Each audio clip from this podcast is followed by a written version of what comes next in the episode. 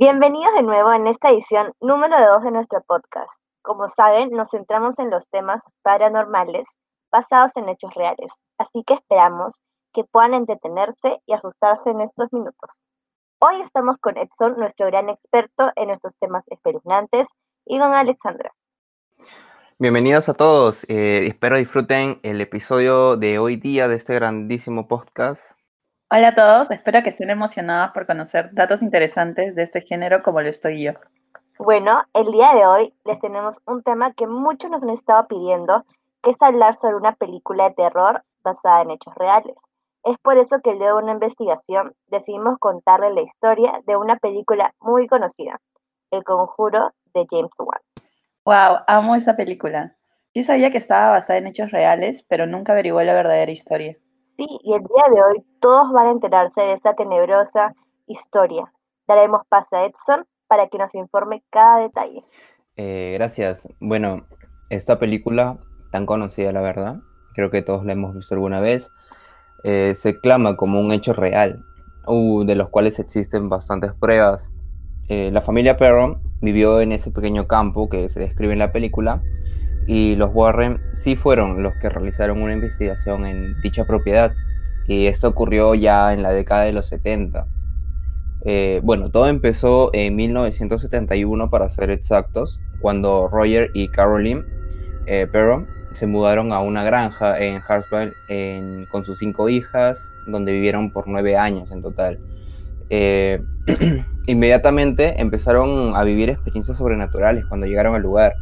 Y es por ello que eh, acudieron tan prontamente, ¿no? En busca de los Warren. A la nueve años. Yo no podría estar ahí ni un minuto. Eh, lo sé, yo tampoco. Eh, como ya habían comprado la casa, en el caso de ellos, en verdad no, no eran una familia con tantos recursos económicos que digamos. Así que no les quedó otra que seguir viviendo ahí.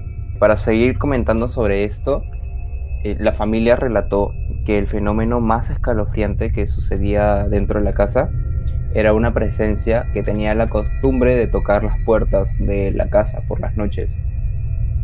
Y lógico que los despertaba a todos.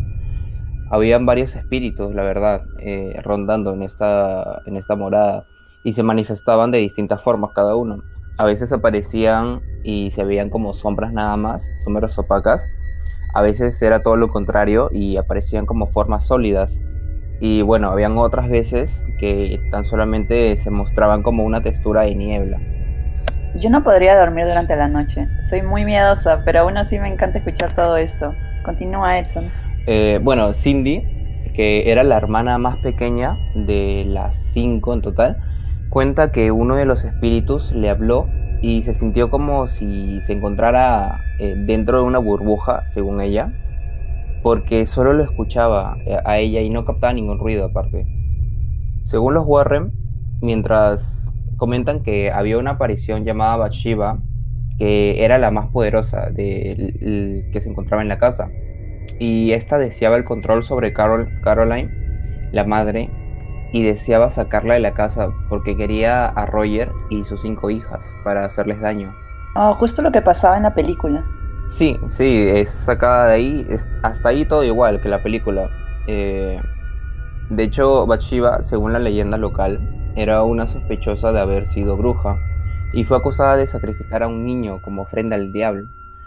Eh, alrededor de la propiedad también sucedieron más de 24 muertes mientras ella vivía ahí.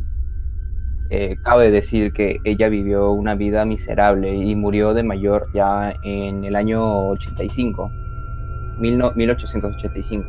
Yo pensé que lo de la bruja no era verdad. Parecía que la película lo había inventado.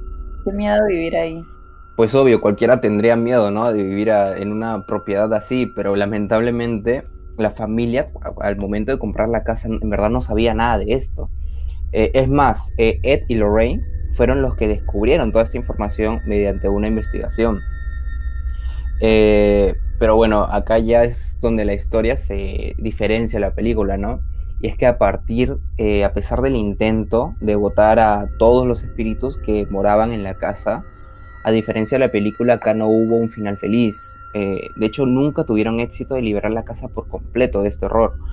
es más, la familia vivió un año más de que contactaron a los Warren y finalmente tuvieron que irse de la vivienda porque no aguantaron más. Ah, eso sí, me imagino. Y bueno, chicos, esa fue la historia detrás de la gran producción audiovisual El Conjuro.